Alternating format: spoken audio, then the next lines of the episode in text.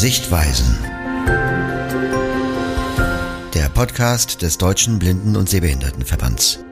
Rubrik Leseprobe. Ein Hörbeitrag aus den Sichtweisen, dem Magazin des DBSV. Blinde und sehbehinderte Lehrerinnen und Lehrer gibt es nur weniger an deutschen Schulen. Sind sie eine Chance für die Inklusion? Dieser Frage widmeten sich Sabrina Schmitz und Werner Wörder beim Kongress des Verbandes der Blinden- und Sehbehindertenpädagogik im August in einem Vortrag. Beide sind blind und arbeiten als Lehrerin bzw. Lehrer. Für die Sichtweisen berichten sie über ihre Erfahrungen im Schuldienst und die Rolle behinderter Lehrkräfte für die Inklusion. Das Gespräch führte Ute Stefanie Mansion. Herr Wörder, Frau Schmitz, bitte stellen Sie sich doch erst einmal kurz vor. Mein Name ist Werner Wörder. Ich fange jetzt an, weil Frau Schmitz gerade erst gekommen ist und ich hier schon ein bisschen rumsitze. Sonst hätte ich Frau Schmitz natürlich vorgelassen. Ich bin Lehrer an einem Gymnasium in Marburg, einem Regelgymnasium, war da sehr oft der einzige Mensch mit Seheinschränkung. Ursprünglich komme ich aus Wuppertal, bin da auch noch im Blindenverein, aber ansonsten lebe ich äh, in Marburg, bin da seit 1994 an diesem Gymnasium und unterrichte die Fächer Geschichte und Politik und Wirtschaft. Äh, darüber hinaus bin ich Gesamtschwerbehindertenvertreter hier im Schulamtsbezirk für die Lehrkräfte. Ja, das wäre es ganz kurz. Was vielleicht noch spannend ist, ich war selbst, äh, an, nachdem ich mit im Alter von sieben Jahren erblindet bin, zunächst an der Landesblindenschule in Düren und dann in Marburg an der Blister. Und da bin ich dann sozusagen in Marburg danach hängen geblieben, aber mit dem klaren Ziel, ich will nicht Lehrer an der Förderschule sein, sondern an der Regelschule. Mhm. Ja, Frau Schmitz, und wie sieht es aus mit Ihren Fächern und Ihrer Lehrtätigkeit?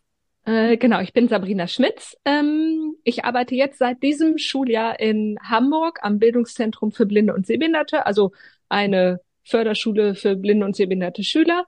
Ähm, ich habe Sonderpädagogik, also Lehramt für Sonderpädagogik studiert, eben auch mit den Förderschwerpunkt Sehen und Lernen und Deutsch ist noch mein Fach.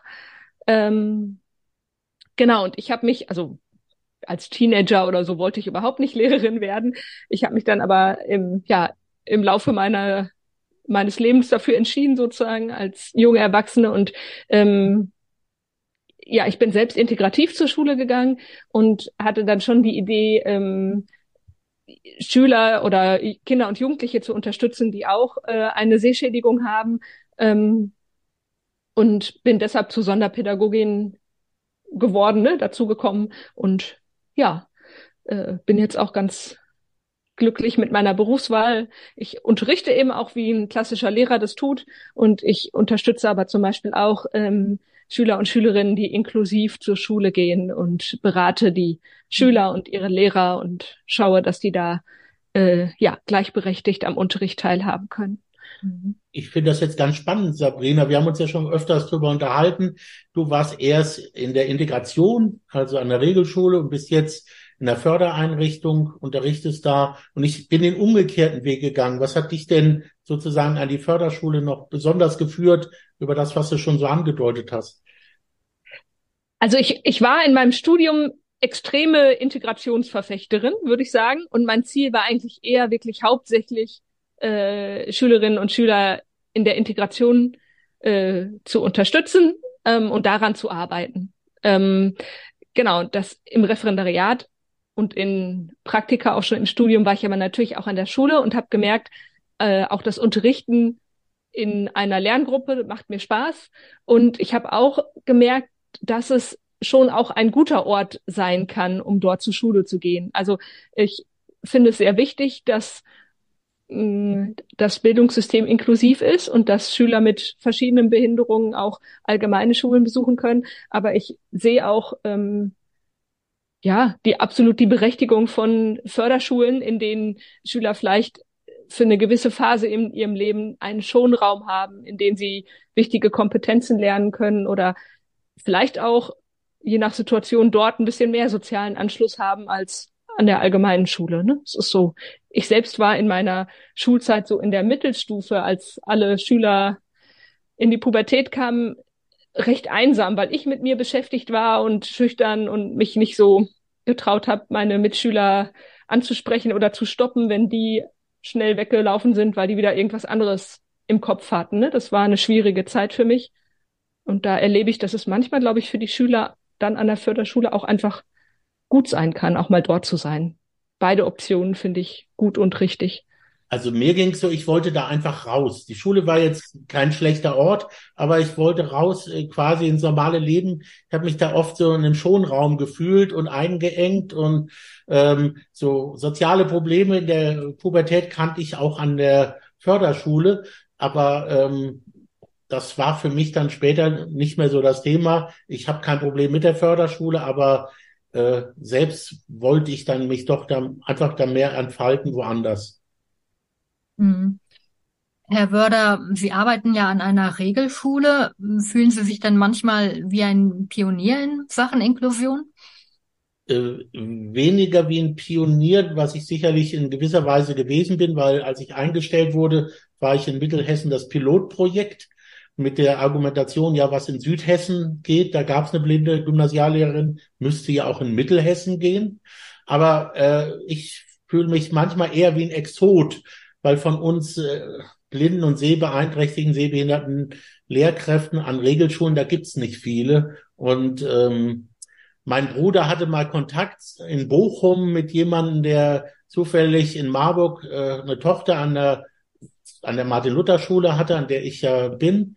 Äh, und der hat dann zu meinem Bruder gesagt, ich wäre da bekannt wie ein bunter Hund. Also eher wie ein Exot, aber nicht im negativen Sinne wie im Zoo, sondern mehr so als ja auch Botschafter für Vielfalt. Hm. Auf welche Vorbehalte und Barrieren stoßen Sie beide denn in Ihrer Tätigkeit oder sind in der Vergangenheit darauf gestoßen? Ich, also ich habe schon mal erlebt, dass manche Kollegen, in, in meinem Fall eher wirklich wenige in meiner ganzen Berufsbiografie ähm, ein bisschen Schwierigkeiten haben zu switchen vom Umgang mit ähm, Schülern, die blind oder sehbehindert sind, zu erwachsenen Kollegen, die blind oder sehbehindert sind. Dass sie doch so ein bisschen ähm, daran gezweifelt haben, dass, dass ich diese Rolle einnehmen kann als Lehrerin und ähm, dass das alles klappt. Jetzt muss ich sagen, bei meinen Kollegen, die selber blind und sehbehindertenpädagogen sind, habe ich das wirklich zu 98 Prozent, glaube ich, nicht erlebt. Also die meisten freuen sich da eher, wenn ich ein bisschen ähm, Kompetenzen einbringen kann, weiß nicht, mal eben schnell eine Breitzeile wieder vernünftig anschließen kann, wofür sie dann länger brauchen oder sowas. Ne, die sind da eher ganz offen. Ähm, genau, und natürlich auch im, im Referendariat war das so, dass ähm, sich die Prüfer ähm, sehr daran gewöhnen mussten, dass ich mit Assistenz arbeite und ähm, ja, akzeptieren mussten oder ich hatte das Gefühl, also ich, Gefühl, besonders beweisen zu müssen, dass äh, ich alles in der Hand habe und die ähm, Assistentin, die dann auch im Unterricht eben häufig dabei war, nicht irgendwie den Unterricht schmeißt. Das ist heute allen völlig klar, aber da musste ich das immer besonders herausstellen. Ne? Und ja, wurde auch tatsächlich von einer Seminarleiterin deutlich verlangt. Das hat es natürlich noch ein bisschen erschwert, und ansonsten sind es, glaube ich, so die üblichen Barrieren, digitale ähm, Barrierefreiheit, also dass Materialien natürlich erst adaptiert werden müssen. Und ähm, dann gibt es sehr viele neue technische Hilfsmittel in der Schule, die aber nicht immer auch sofort mit Screenreader oder so zugänglich sind. Ne? Also ja, sowas gibt es auch relativ oft, aber meistens auch Lösungen. Mhm. Also bei mir war es so, weswegen man sich am Anfang schwer tat, ähm, Aufsichtspflicht, kann man das überhaupt in irgendeiner Weise erfüllen? Visuelle Medien, kann der die einsetzen? Und ähm, dann so im weitesten Sinne Berührungsängste, ist der denn belastbar? Wie geht der mit schwierigen Situationen um? Gibt es Disziplinarprobleme? Deswegen hat man mich im ersten Jahr in ein Zimmer direkt neben die Schulleitung äh, sozusagen verbannt und die Schüler mussten zu meinen Stunden dahin kommen. Im zweiten Jahr hat man mir gesagt, ist es okay, dass wir irgendwo im, im Haus unterrichten, war für mich auf jeden Fall okay, äh, weil so dieser Eindruck war dann im Prinzip umgekehrt worden und das hat mir Hausmeister wissen das ja immer am besten. Die Hausmeisterin auch bestätigt, wenn sie so durch die Schule gegangen ist. Also bei mir war es eher leiser als bei anderen Kollegen oder ruhig auch. Und die Schüler hatten dann eher so einen Respekt davor, dass sich das jemand traut und fanden das cool, dass ein sehbehinderter, blinder Lehrer da ist. Natürlich gibt's welche, die es ausnutzen wollen. Es gibt andere, die wollen einem besonders helfen. Die meisten sind irgendwie dazwischen. Und man muss sich eben darauf einstellen, so eine Klasse ist kein Block, sondern da gibt es alles. Und wenn man konsequent handelt, und das hat jetzt nichts mit der Sehschädigung zu tun, dann kann man damit auch zurechtkommen. Hm. Welche Hilfsmittel nutzen Sie beide denn im Unterricht? Und haben Sie auch beide Assistenz oder ja, nur Sie, Frau Schmitz? Also ich habe Assistenz, weil sie manchmal tatsächlich nötig ist. Und ich glaube, es liegt vorrangig daran, dass meine Schüler ja nicht nur blind oder nur sehbehindert sind, sondern allein da schon gemischt. Also teilweise eher mit Schwarzschrift arbeiten, teilweise mit Blindenschrift. Und dann kommt noch hinzu, dass sie häufig ähm, auch zusätzliche Beeinträchtigungen haben, also auch Lernschwierigkeiten. Und das heißt zum Beispiel, sie können mir nicht immer jedes Problem, was sie mit einem Arbeitsblatt oder mit ähm, einer Situation am PC oder so haben, auch wirklich verbalisieren. Und wenn das dann gerade ein PC ist ohne Screenreader, dann kann ich den Schülern da natürlich nicht helfen. Ne? Wenn Verbalisieren nicht mehr klappt, dann muss manchmal jemand ihnen zeigen, da musst du hinklicken. Oder äh, die Wörter sollen in die und die Lücken eingetragen werden. Oder die Wörter findest du da und da am Rand im Buch. Ne? Also solche Dinge, ähm, die ich eben bei einem Schwarzschriftbuch nicht zeigen kann. Ich bin komplett blind, das das geht einfach nicht. Das ist meine Grenze. Da unterstützt mich dann die Assistentin. Und ich hatte auch mal eine Lerngruppe mit Schülern, die ähm, ja sehr, sehr unruhig waren und sehr provokant in ihrem Verhalten. Und da musste man einfach auch schnell gucken und wirklich auch alles visuell zusätzlich noch mit im Blick haben, ähm, damit da nichts passierte. Das heißt nicht, dass meine Kollegen immer alles im Blick haben, aber ähm, Ne, äh, in gewissen Situationen ist man blind dann einfach zu langsam, ne, bei den Schülern mit zusätzlichen Förderbedarfen oder eben, ja, nicht orientiert in dem Schwarzschriftbuch, was einfach nicht geht. Genau. Und ansonsten habe ich aber eben auch eine Breitzeile und einen Laptop mit äh, JAWS mit einem Screenreader in der Klasse, so dass ich mitlesen kann. Ich drucke mir auch schon mal selber Texte in Braille aus, dass ich die mit den Schülern gemeinsam lesen kann und bewege mich auch selbstständig im Klassenraum. Und wenn die Schüler verbalisieren können, was ihr Problem ist, dann kann ich denen auch ohne Assistenz helfen. Ne? Dann erkläre ich ihnen das und weiß ja sehr genau, was ich vorbereitet habe und äh, kann sie dann auf diese Art und Weise unterstützen.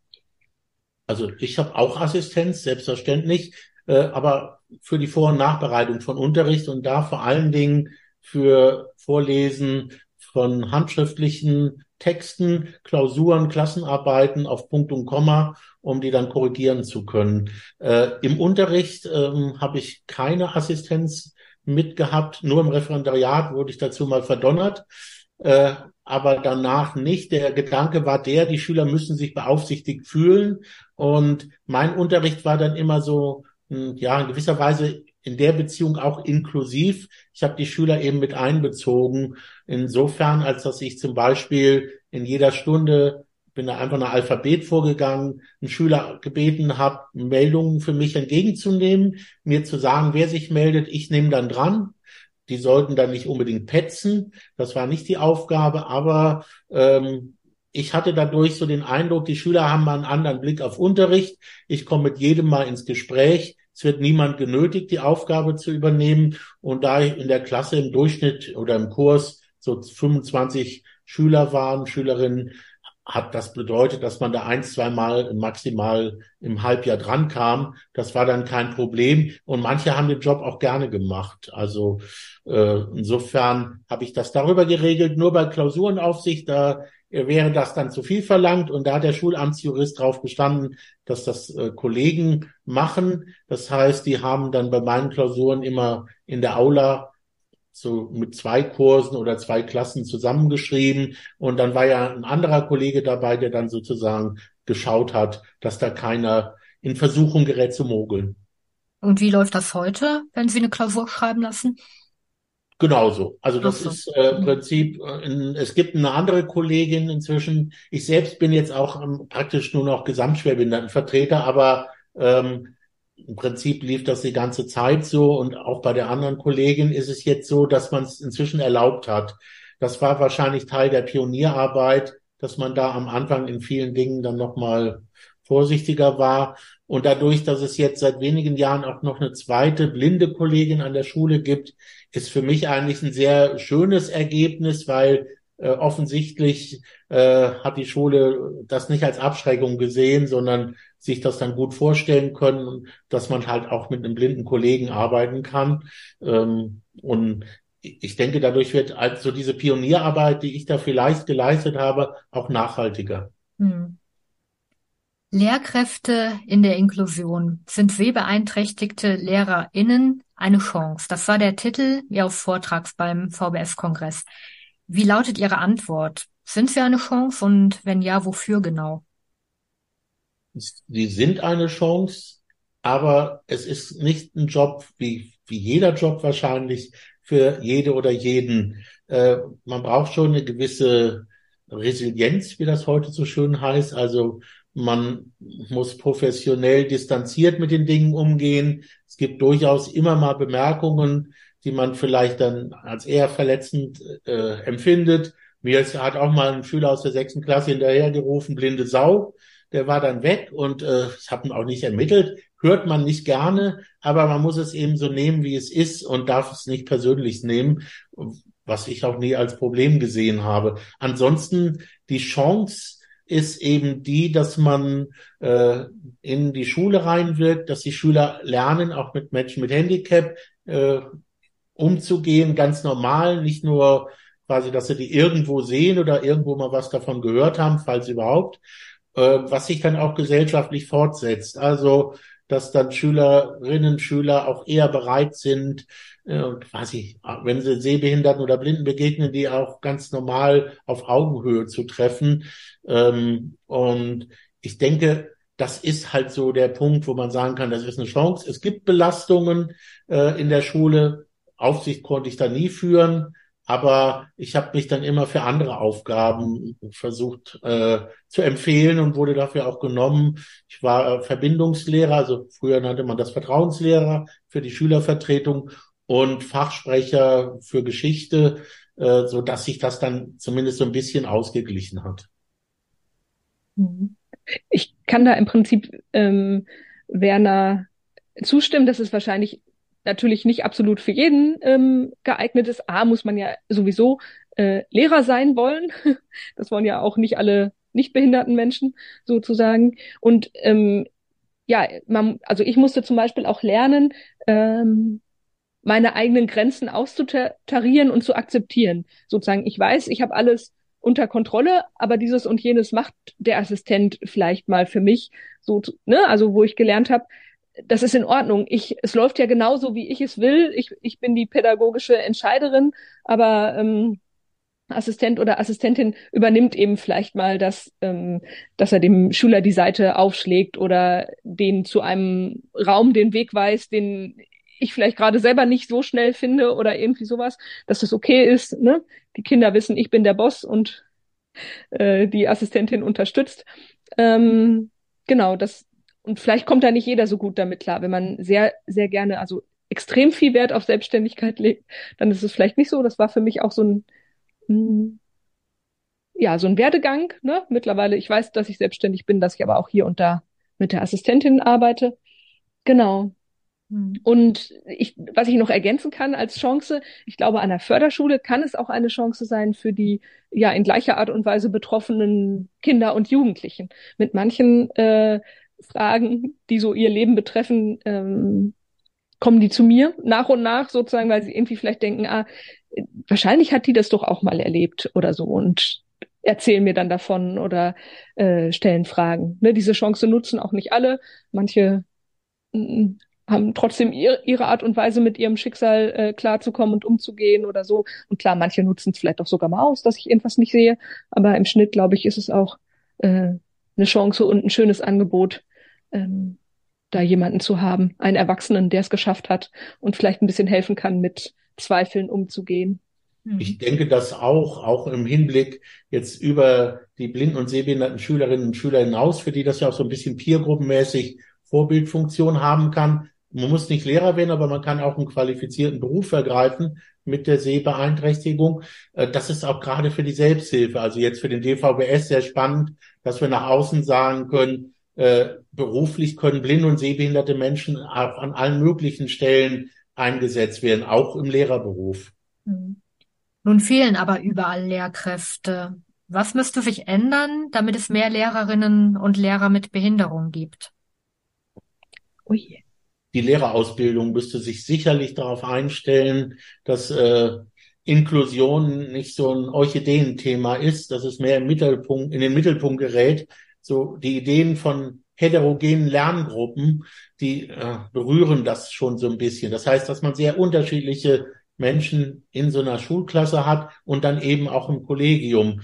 Äh, das kann sich jetzt beziehen auf Menschen mit Handicap, auf Menschen mit internationaler Geschichte oder mit sozialen Problemen, wie auch immer. Ähm, ich denke, das ist eben da ganz wichtig, dass man das schon in der Ausbildung vermittelt, äh, an den Hochschulen, aber auch dann an den Studienseminaren, wo die Lehrer ausgebildet werden.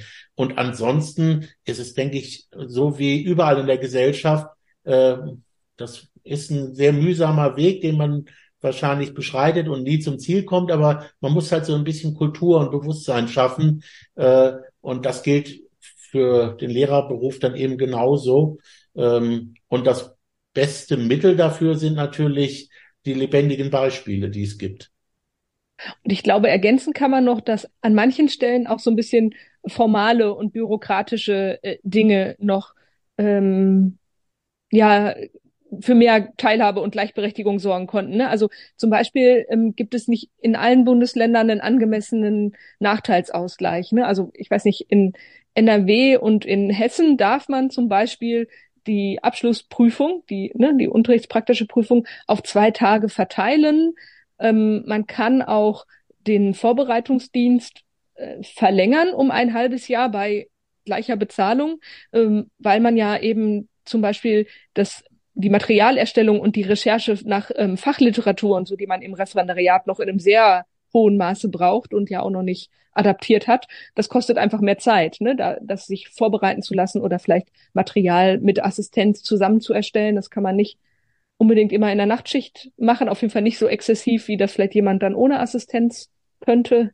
Ähm, genau, ich glaube, das wäre noch so eine Sache. Und manchmal, also wenn, ich habe jetzt so ein gutes Mittelmaß von wirklich nur maximal 50 Prozent Assistenzstunden von meiner Arbeitszeit.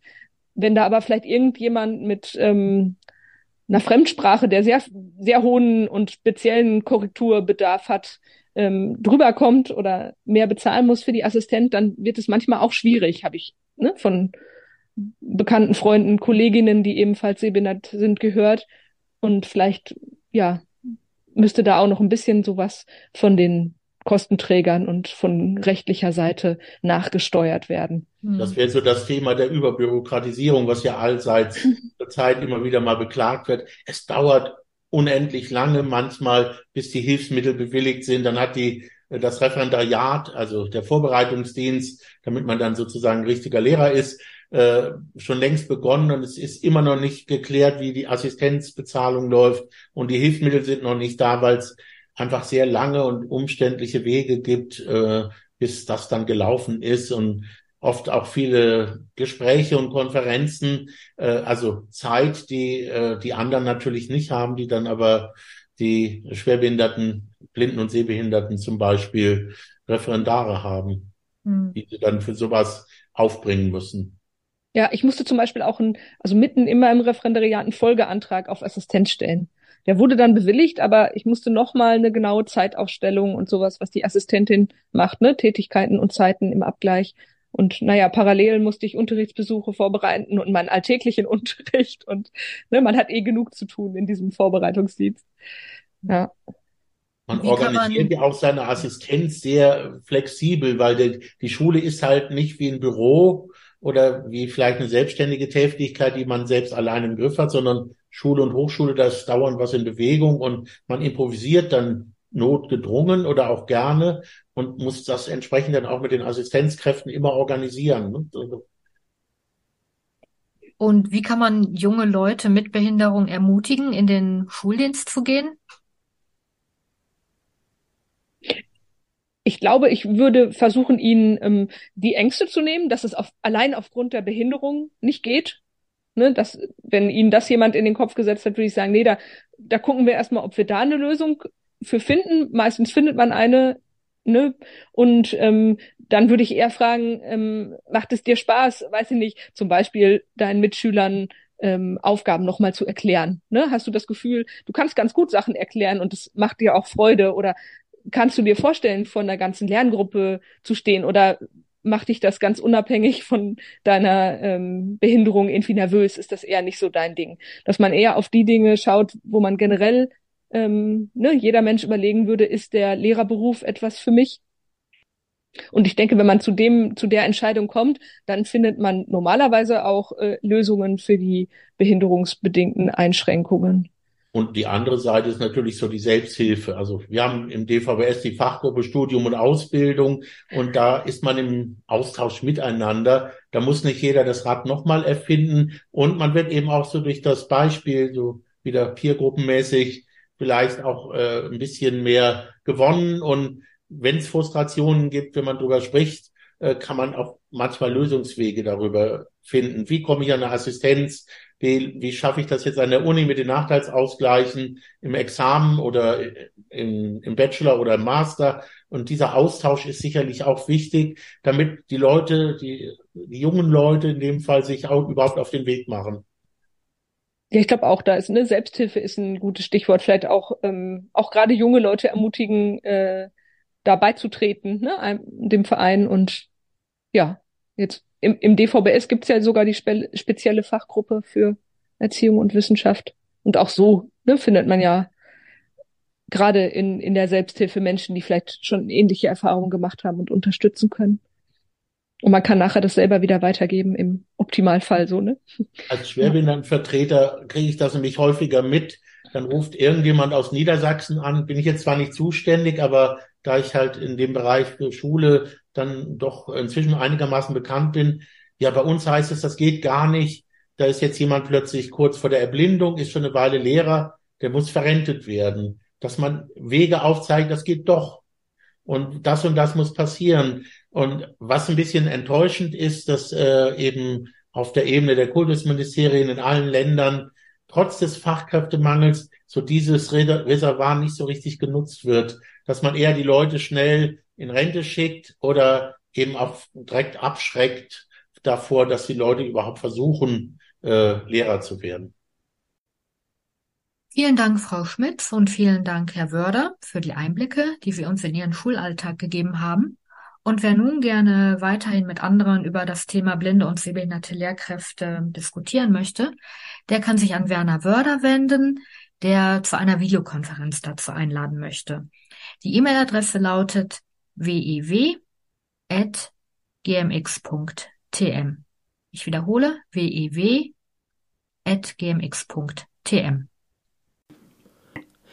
Zwei Fotos zum Text mit der Bildunterschrift Sabrina Schmitz hat ein schmales Gesicht, umrahmt von langem glatten Haar. Sie lacht. Ihre Bluse zieren Blüten und Zweige.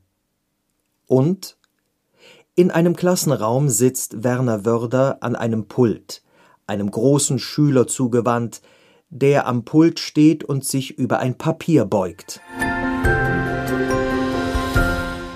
Blinden- und Sehbehindertenpädagogik ist das Schwerpunktthema der Novemberausgabe der Sichtweisen. Ein Interview geführt haben wir auch mit Patrick Temmisfeld, Vorsitzender des Verbands für Blinden- und Sehbehindertenpädagogik. Über pädagogische Projekte, an denen der DBSV arbeitet, berichten Projektmitarbeitende aus dem DBSV-Team.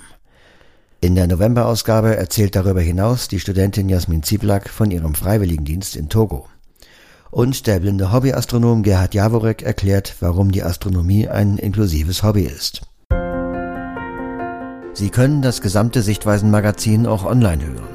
Unter dbsv-inform.org steht es ebenso zur Verfügung wie die Audiopublikationen vieler Landesvereine des DBSV.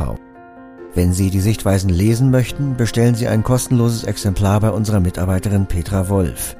Ihre E-Mail-Adresse lautet p.wolf mit zwei f at dbsv.org. Gern schickt sie Ihnen auch Probeexemplare anderer Ausgaben der Sichtweisen. Bis zum nächsten Mal. Ihr Sichtweisenteam sagt Tschüss.